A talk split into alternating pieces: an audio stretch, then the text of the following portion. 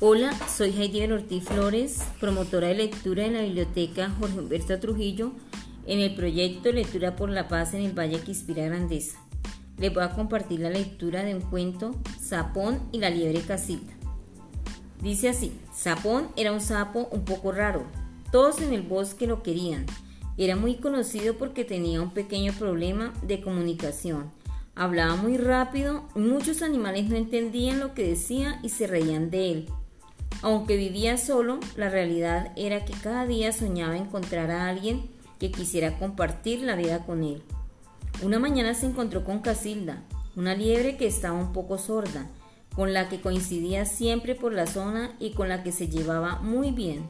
Sapón se armó de valor y decidido entabló conversación con ella para contarle su deseo.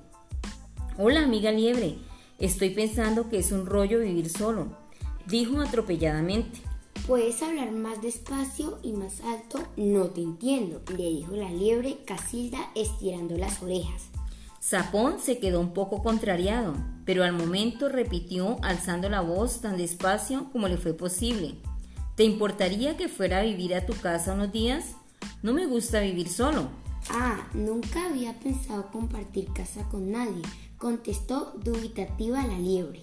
Te prometo que no te arrepentirás. Iré a cazar y colaboraré en las tareas domésticas.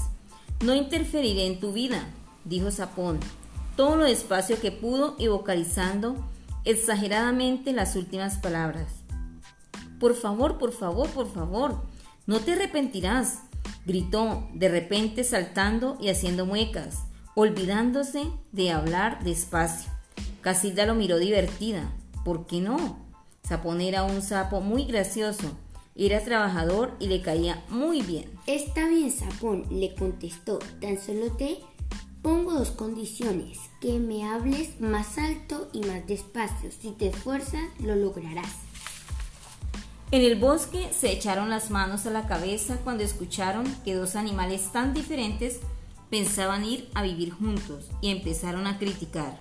Van a durar dos días, murmuraron los conejos. Sapón nunca dejará de hablar deprisa, dijeron las gacelas muy seguras de sí mismas.